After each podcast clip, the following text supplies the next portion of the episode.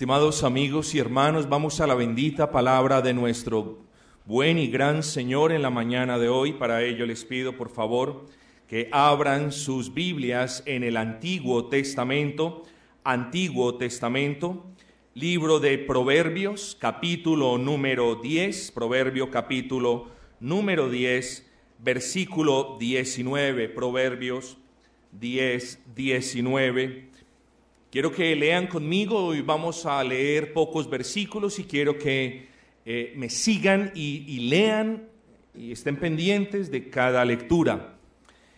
Versículo 19 nos dice a todos, en las muchas palabras no falta pecado, mas el que refrena sus labios es prudente. En las muchas palabras no falta pecado, mas el que refrena sus labios es prudente. El título que nosotros tenemos en el sermón de esta mañana sencillamente es Los labios, un arma peligrosa. La boca, la lengua, como usted lo quiera llamar, un arma peligrosa. Estimados amigos, Proverbios y Eclesiastés, sobra decir que son como un manantial, una fuente de bendita y gloriosa sabiduría, de la cual nosotros deberíamos beneficiarnos. Deberíamos acercarnos más a menudo a tomar de las gloriosas, diáfanas y cristalinas fuentes de la sabiduría que brota de estos libros. En este capítulo, es decir, en el capítulo número 19 del libro de Proverbios, en este capítulo en particular, encontramos, si usted me permite expresarme de esa manera, encontramos una alusión continua a la boca, a los labios y a la lengua. Quiero que vayan conmigo a Proverbio capítulo número 10, versículo 11, en ese mismo capítulo. Manantial de vida es la boca del justo, pero violencia cubrirá la boca de los impíos. Versículo 13. En los labios, labios del prudente se halla sabiduría. Versículo 14.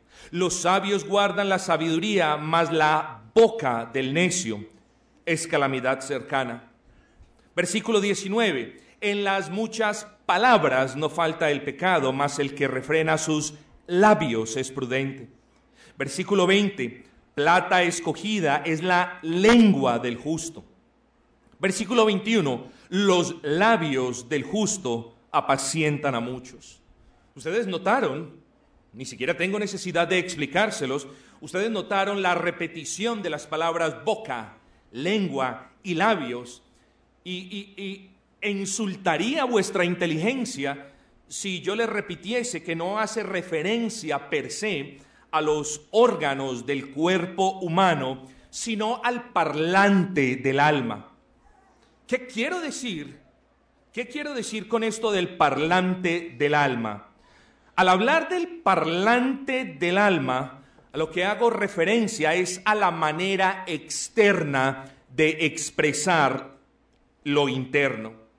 Esa es la función de los labios, de la lengua y de la boca. Los tres órganos se unen en uno y por medio de ellos el ser humano puede expresar lo que hay en su corazón. Por eso decimos que la lengua, la boca y los labios son el parlante del alma, porque si usted tiene un equipo y no hay parlantes, no puede escuchar lo que usted está tocando. De la misma manera, si nosotros no tuviésemos estos órganos, no podríamos exteriorizar lo que hay en nuestros corazones. Es en ese orden de ideas que le llamamos el parlante del alma. Yo quiero que usted piense en esto.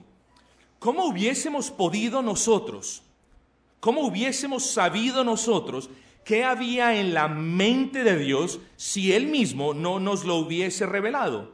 Usted bien conoce lo que dice Hebreos capítulo 1, versículo 1, que dice, Dios habiendo hablado muchas veces y de muchas formas. Y nosotros sabemos lo que hay en la mente de Dios Porque Dios habló con nosotros por medio de profetas y por medio de los apóstoles. Si Dios no nos hubiese hablado, nosotros aquí estuviésemos maravillándonos, hipotetizando y especulando cómo nosotros nos deberíamos relacionar con Él. Pero Dios nos habló por medio de su palabra.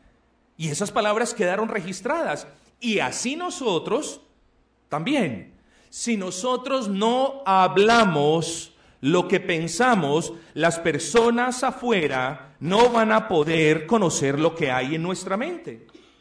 Si usted no habla, nadie puede saber lo que usted piensa, ¿no es así? Claro que es así.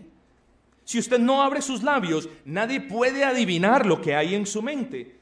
De ahí que el sabio Salomón haga referencia a los labios, a la boca y a la lengua como aquel instrumento que tiene la capacidad de vocalizar los pensamientos del corazón.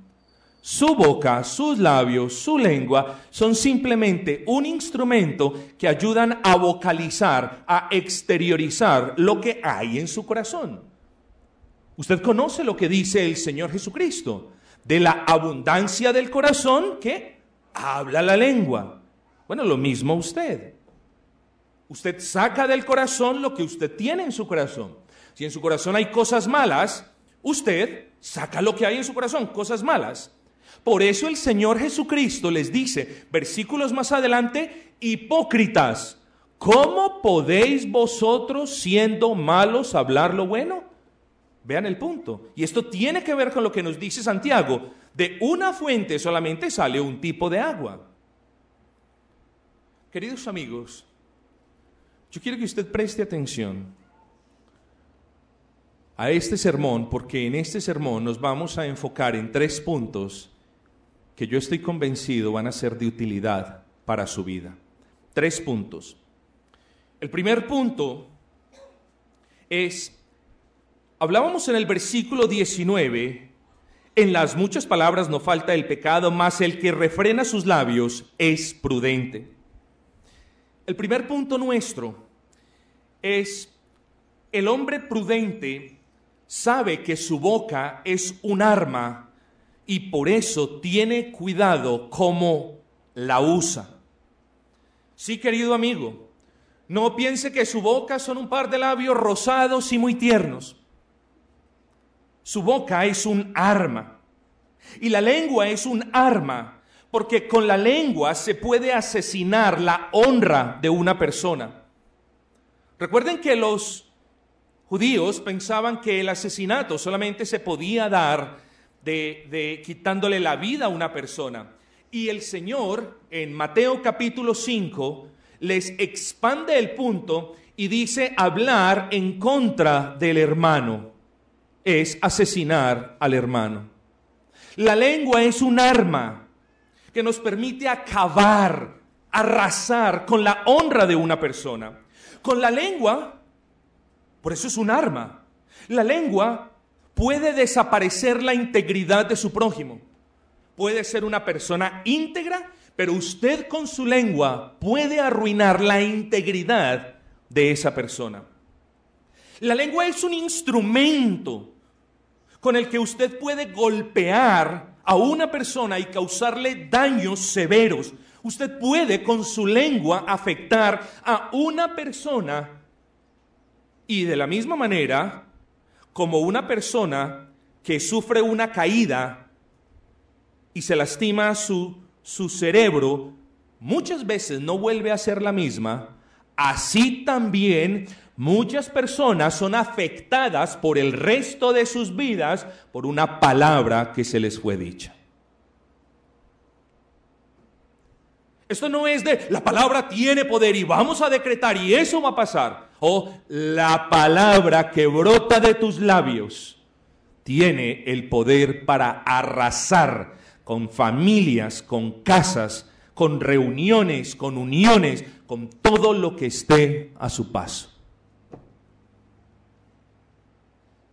La lengua no, no solamente es un arma, la lengua es un arma poderosa.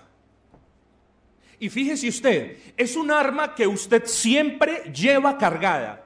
No solamente porta esa arma, como muchas personas portan el arma de fuego, pero no la pueden llevar cargada. Usted siempre porta esa arma y siempre la lleva cargada. Siempre su arma, su lengua, su boca, siempre está lista para apuntar y para disparar y para causar daño. Eh, su, su lengua es un arma no solamente poderosa, sino es un arma bien particular. Porque todas las armas tienen que ser recargadas, pues se les acaba la munición y parece que la lengua del hombre no se sacia de disparar y de hacer daño. Un arma que jamás se le acaba la munición. Un arma peligrosa que usted lleva. Un arma que siempre está apuntando. Un arma que siempre está esperando a ver a quién le dispara. Un arma poderosa pero como les dije, no para decretar ni para hacer que las cosas sucedan, sino un arma poderosa para causar grandes incendios, como nos dice Santiago capítulo 3, versículo 5. Dice, he aquí cuán grande bosque enciende un pequeño fuego. Cuán grande bosque enciende un pequeño fuego. Tu lengua causa grandes conflagraciones, grandes problemas, serios altercados y profundos conflictos.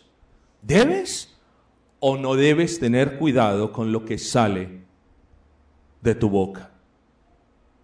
De ahí que el hombre sabio nos diga en el versículo 19, mas el que refrena sus labios es prudente. Y tiene sentido, porque, porque Santiago nos dice, quizás haciendo alusión a este versículo, Santiago nos dice y nos pone la ilustración del caballo y nos dice, la única manera como el caballo nos obedece es poniendo freno sobre su boca. Vemos otra alusión al caballo, a la bestia, al mulo. En el Antiguo Testamento, donde el Señor nos dice, vosotros sois como mulos, como caballos, faltos de entendimiento que si no es que si no es con freno y cabestro no se acercarán al dueño. La boca es peligrosa. Es un arma que causa daño y muchas veces, estimados amigos, daños irreparables.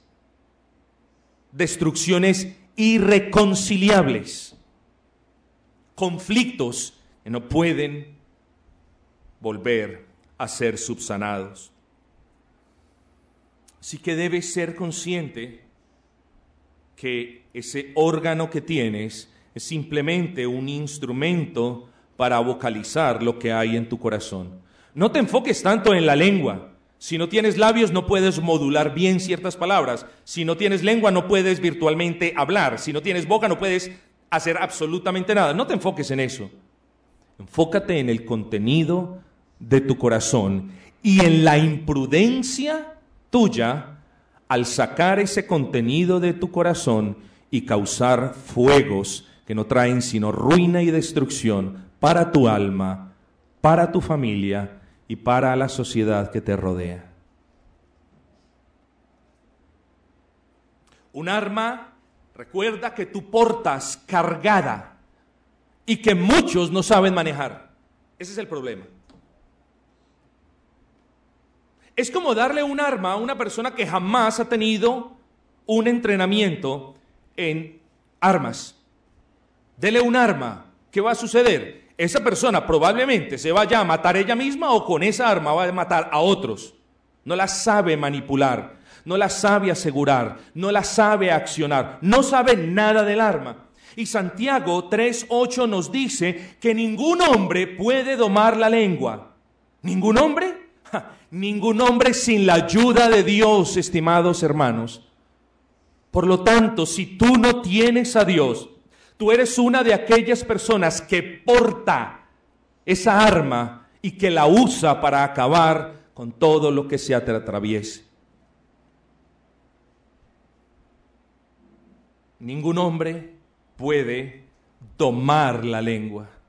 Claro, ningún hombre que no tenga una relación salvífica con Dios. Ningún hombre que no tenga la ayuda de Dios. Pero en caso de que a usted le parezca muy escandaloso ver la lengua como un arma de fuego, visualícela como un dardo puntiagudo, porque Santiago luego nos dice, esa lengua está llena de veneno mortal.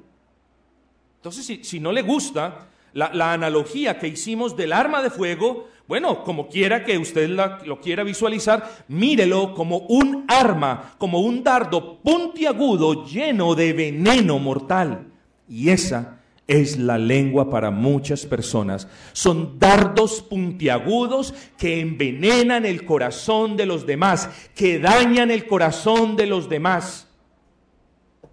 Y henos aquí, con nuestras bocas, en la quietud de nuestros hogares, en la reverencia en nuestros cultos, diciendo, Señor te amo, Señor te adoro. Y cuando nadie nos ve, maldiciendo al hombre que fue creado a imagen y semejanza de Dios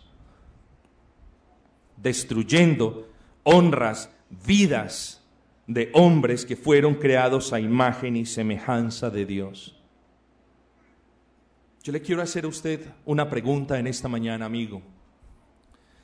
¿Es usted una persona sabia que refrena sus labios o una persona necia que no los puede controlar? Sea honesto. Aquí nadie está diciendo alce la mano, pase al frente, no, pero sea honesto con usted mismo y hágase y respóndase más bien esa pregunta. ¿Es usted una persona sabia que por la gracia del Señor puede refrenar sus labios? ¿O una persona necia que no los puede controlar? Vamos juntos a razonar, porque aquí no estamos para tragarnos las cosas entero, aquí estamos para razonar. Y yo quiero que usted me acompañe en este razonamiento.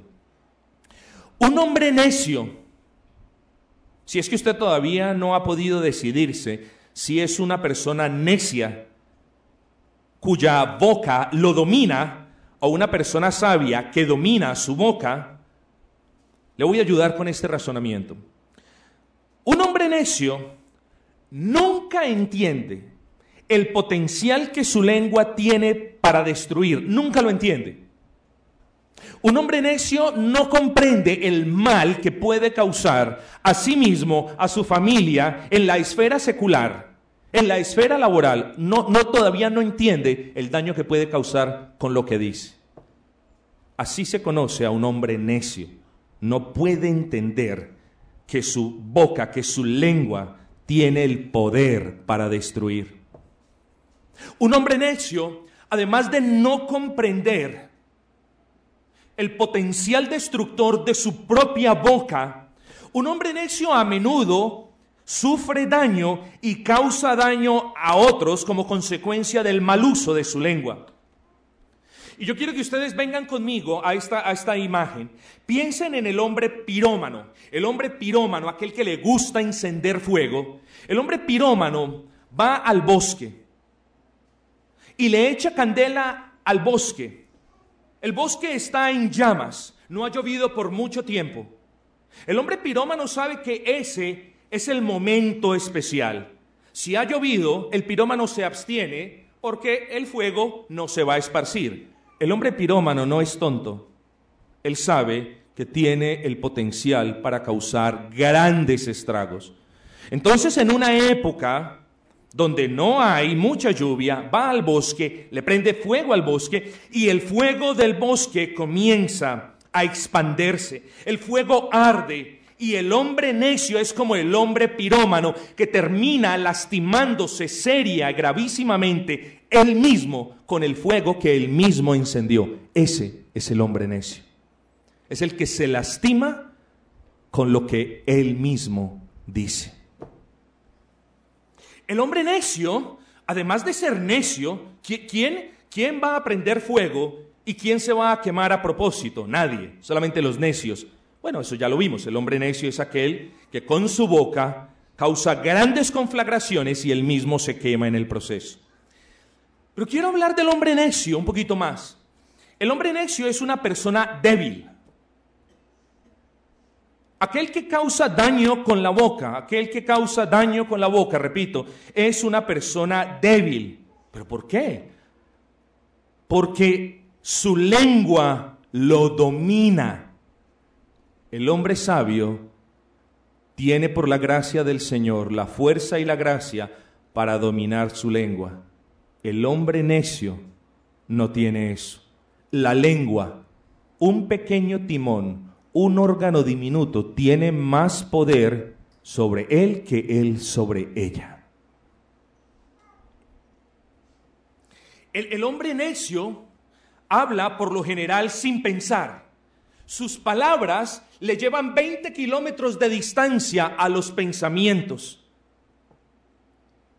Miren que les estoy dando una radiografía justa del hombre necio, del hombre que habla antes de pensar. Ese es el hombre necio. Habla sin pensar. Sus palabras salen tan rápido de su boca que luego lo vemos lamentándose, llorando y quejándose de lo que ha dicho. ¿Por qué tuve que decir eso? Eso a menudo lo dicen los necios. Antes de que nosotros vengamos y digamos, ¿por qué lo dije? Antes de eso, Dios nos ha empoderado a nosotros los creyentes con la capacidad de pensar y de razonar y de medir las consecuencias de lo que vamos a decir. Y solamente es cuando nos comportamos como animales que renunciamos a esos dones que el Señor nos ha dado y que permitimos que la lengua se desate para causar cualquier suerte de conflagración. Eso lo hacen los necios, hermanos. El hombre necio, rara, rarísima vez puede callar. Siempre contesta porque cree que contestar a todo lo que le digan es un derecho que él tiene. Así se conoce a un hombre necio. Porque el hombre necio cree que contestar es un derecho y por eso en, la menor de las provocaciones, él se desata o ella se desata porque cree que es un derecho que Dios le ha dado de responder. ¿Usted no sabe lo que dice la palabra? Proverbios 12, 16. Quiero que lo lean conmigo. Está dos capitulitos más adelante. Proverbios 12, 16 nos dice, el necio al punto da a conocer su ira, mas el que no hace caso de la injuria, ese, ese es el prudente. Así que no vea nunca, es que yo tengo el derecho de responder. Hombre, claro, tenemos el derecho de responder, claro que sí. El punto es si responder es sabiduría o es necedad. Pero ¿saben otra cosa? El hombre necio abunda en palabras, abunda en palabras. Y no es que aquellos que hablamos bastante o que tenemos, quizás, y lo digo con respeto y con temor y temblor del Señor, aquellos que tenemos el don de la palabra, no es que si hablamos mucho, entonces estamos pecando. No, pero fíjese, la multitud de las palabras usualmente es una característica de la persona necia porque no es multitud de palabras que glorifiquen al Señor, no es multitud de palabras que honren al Señor, no es multitud de palabras que ensalcen el bendito nombre de aquel que nos ha salvado, es multitud de palabras innecesarias. Es multitud de palabras que nadie a su alrededor necesita escuchar. Es multitud de palabras que no edifican. Es abundancia de palabras que sobran. Es abundancia de palabras que ofenden y que hieren. Por eso dice el versículo, en las muchas palabras no falta el pecado. Ese es el hombre necio. Ahora que le ha ayudado un poco, o más bien que la palabra del Señor nos ha ayudado un poco, háganse la pregunta. ¿Es usted un hombre necio, como lo que acabamos de describir, o un hombre sabio que refrena su lengua? Hermanos queridos, cuán grande es la necesidad que tenemos de ser prudentes. Y muchas personas son prudentes y recatadas en la manera como visten.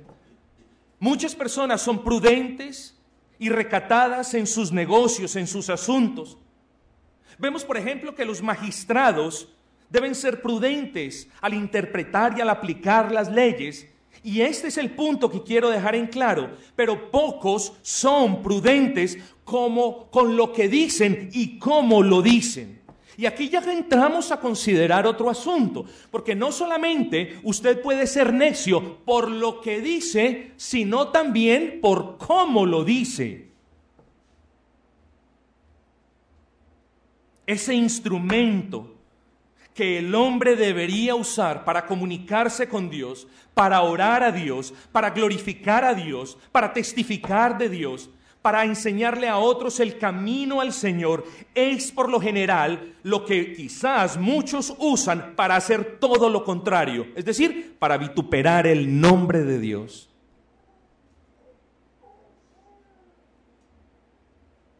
Hemos visto nuestro primer punto el hombre prudente sabe que su boca es un arma letal, que tiene poder para destruir, y el hombre prudente sabe que debe usar esa herramienta de manera cuidadosa. ¿Qué hace entonces el hombre prudente? El hombre prudente refrena, le pone freno a su boca. Y ese es nuestro segundo punto. El hombre prudente es consciente de que su boca es un arma y por eso tiene cuidado. Y nuestro segundo punto es, el hombre prudente refrena sus labios.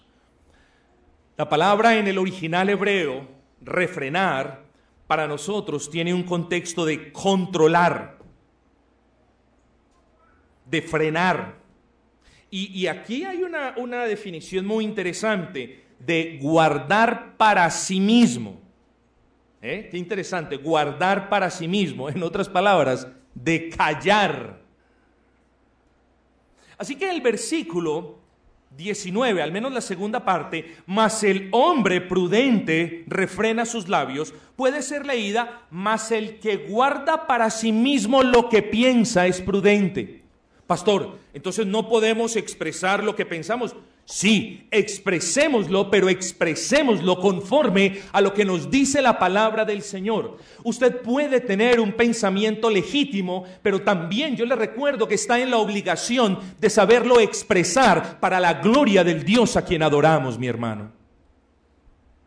Es que yo tengo la verdad y quiero decir la verdad. Ojo, la verdad la tenemos que decir siempre, pero la debemos decir con sabiduría, con prudencia y con recato, porque aún la verdad mal dicha puede ocasionar estragos. Debemos tener celo por la escritura, pero conciencia y conocimiento de la escritura. Refrenar, entonces, significa ahorrar esto, es la idea que proyecta la palabra en el hebreo, ahorrar. Y el versículo lo podríamos leer, el que ahorra en palabras es prudente. El que frena su lengua es prudente. Y a eso es a lo que nos llama la bendita palabra del Señor, estimado hermano, a ponerle freno a nuestros labios. El Señor nos llama a asegurarnos que lo que queremos decir sea conforme a las escrituras y también nos llama a cerciorarnos de que el modo en el que lo digamos sea conforme a la escritura. Los cristianos, estimados hermanos, somos, tenemos el privilegio de pensar antes de hablar. Tenemos que pensar entonces si las palabras que vamos a modular a continuación van a ser de edificación para la familia, para el hermano, para el vecino, para el jefe, el compañero de trabajo. Yo no puedo hablar por hablar. Tenemos que pensar antes de hablar. Ahora, y no solamente eso, tenemos que pensar, hermanos, y tenemos que sopesar si lo que vamos a decir se va a constituir en un avance del reino de los cielos al que pertenecemos o si por el contrario las palabras que van a salir de nuestras bocas van a entorpecer el avance del reino de los cielos. Somos llamados tenemos, nos ocupamos en las bendiciones, nos ocupamos en las promesas, nos ocupamos en, la, en, en, todo lo que tenemos en Cristo y muy a menudo se nos olvida las responsabilidades que tenemos los que estamos en Cristo. Bueno, hoy estamos meditando en este pasaje y este pasaje nos enseña, recuerden, a dos cosas. Uno, a asegurarnos de que lo que vamos a decir no viole las escrituras y dos, a asegurarnos de que la manera como vamos a decir esas cosas que no violan las escrituras tampoco violen las escrituras.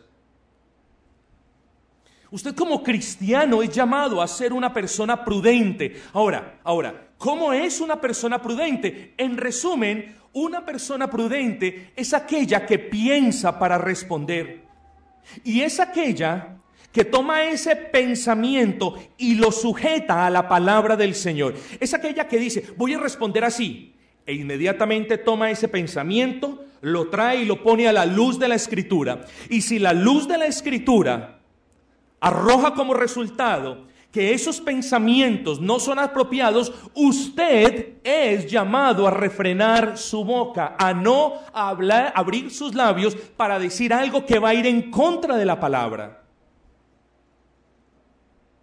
Un hombre prudente es aquel, una mujer prudente es aquella que solo habla lo que glorifica a Dios y edifica al prójimo. Pastor, no podemos hablar de fútbol, no podemos hablar de otras cosas. Claro que podemos hacerlo y podemos hacerlo con libertad, pero recuerde, es necesario lo que voy a decir, es de edificación lo que voy a decir.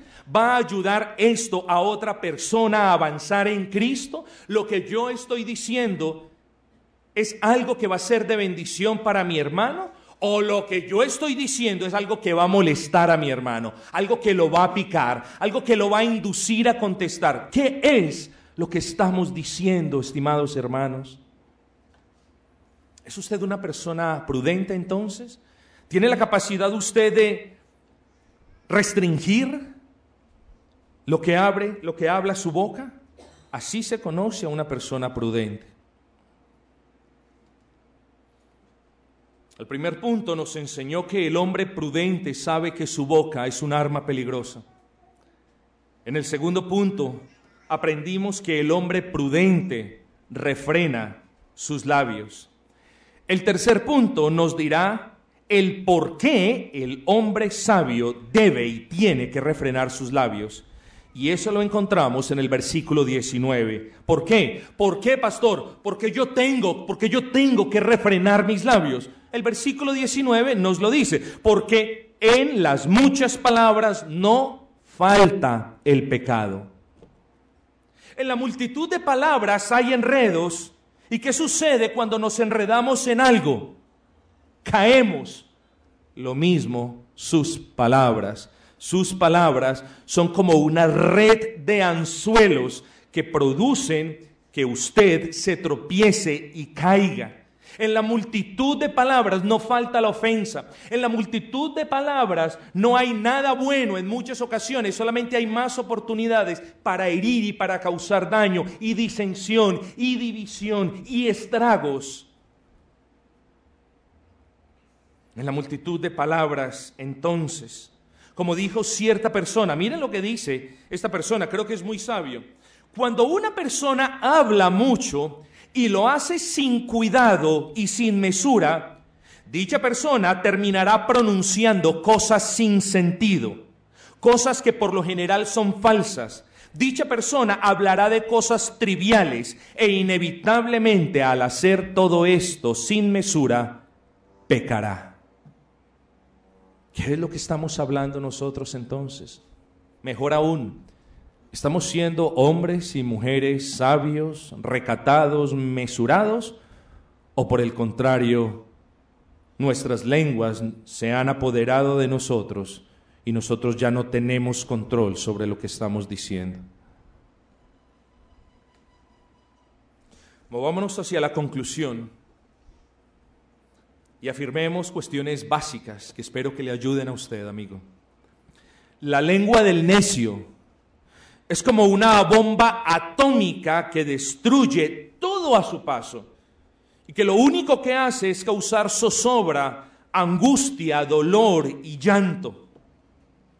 Mas la lengua del cristiano es un instrumento que tiene poder para traer paz, como nos dice el versículo 21 los labios del justo apacientan a muchos. Ahí tú puedes ver si tú eres sabio o si tú eres necio, si tú eres injusto o si tú eres justo. Porque el hombre cristiano, el hombre sabio, el hombre justo, trae paz cuando abre su boca. Mientras que la lengua del necio siembra la discordia y atiza la candela de la disputa, los labios del Hijo de Dios se abren para traer armonía donde hay discordia y paz donde hay disputa. ¿Eres un hombre sabio o eres un hombre necio? ¿Eres un pacificador como lo debemos ser los hijos de Dios? ¿O eres un atizador de contiendas y de enemistades? Haríamos bien todos, estimados hermanos, en sentarnos a los pies del Maestro para aprender algo en el día de hoy. Y yo los conozco a ustedes, mis hermanos, no a todos de igual manera y no a todos como los debiera conocer y no a todos tanto como los podría conocer y ciertamente no a todos los conozco de manera perfecta, pues no soy Dios. Pero entre ustedes hay personas que necesitan aprender a ser sabios, hermanos. Porque son personas que hablan más de lo que deben. Y son personas que cuando hablan hieren. Y que hablan más, insisto, de lo que deberían hablar. No lo tome como una ofensa, no lo tome como una puya, tómelo como una admonición del Señor, como una invitación del Señor a ejercer prudencia, a rendir su lengua delante de su Señor, a pedirle a su Señor que limpie el contenido de su corazón y que le dé la capacidad de que su lengua sea un instrumento de justicia, un instrumento de paz, un bálsamo para el cansado. Pero usted debe aprender algo en el día de hoy. Y yo lo llamo, además de lo que ha aprendido hasta este punto, si ha aprendido, yo lo llamo a que usted se siente a los pies del Maestro y aprenda algo hoy.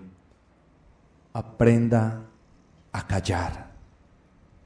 Aprenda a cerrar sus labios para la gloria del Señor. Aprenda a mesurar sus palabras. Aprenda eso.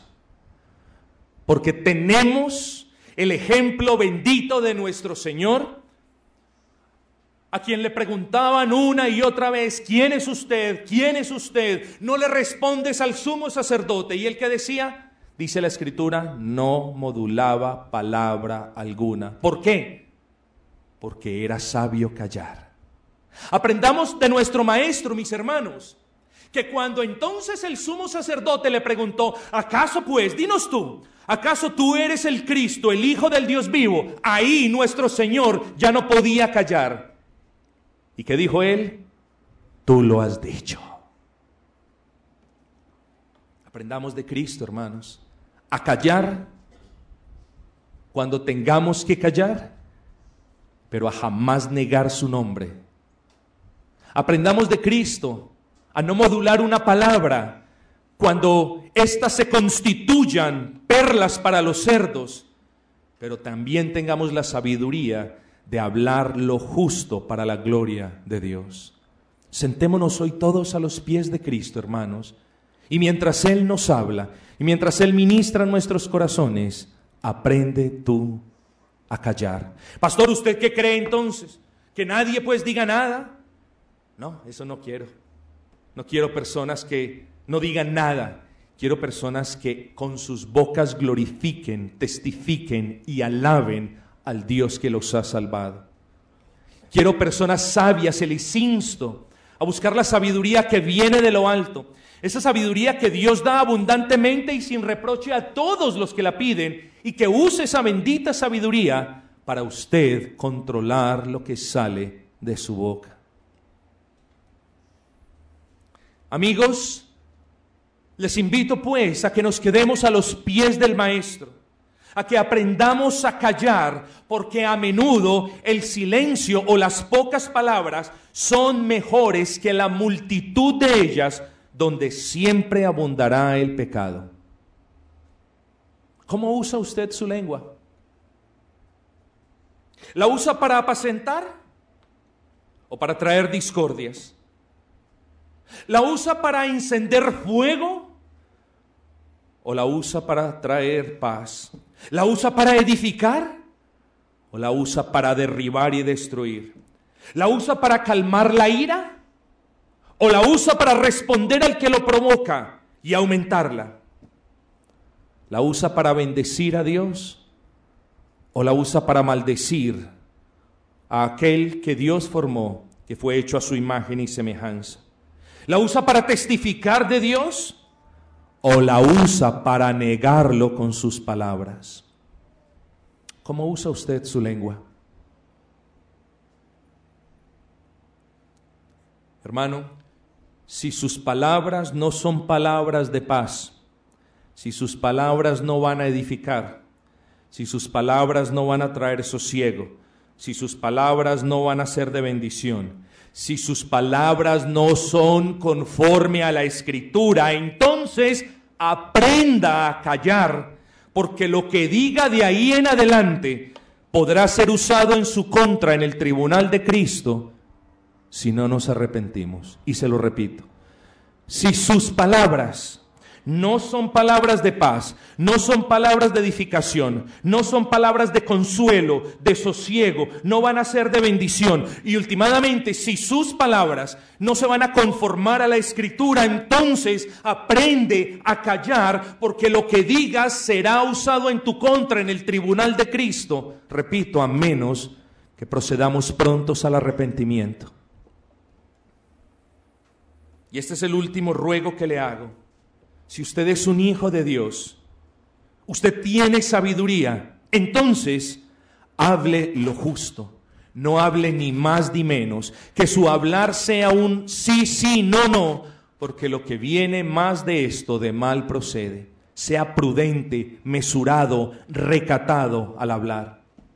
Si usted es un creyente, Dios le ha dado dominio propio. Entonces, úselo para refrenar la lengua. Quiere el Señor ayudarnos, hermanos, porque se los digo como pastor en el amor del Señor, más de uno está necesitado de sabiduría, de gracia, de dominio propio para refrenar su lengua, porque están acabando con sus hogares, están acabando con sus vidas, están acabando con sus trabajos, están mal influenciando a la sociedad a la que pertenece y todo porque no tienen control de lo que sale por sus bocas.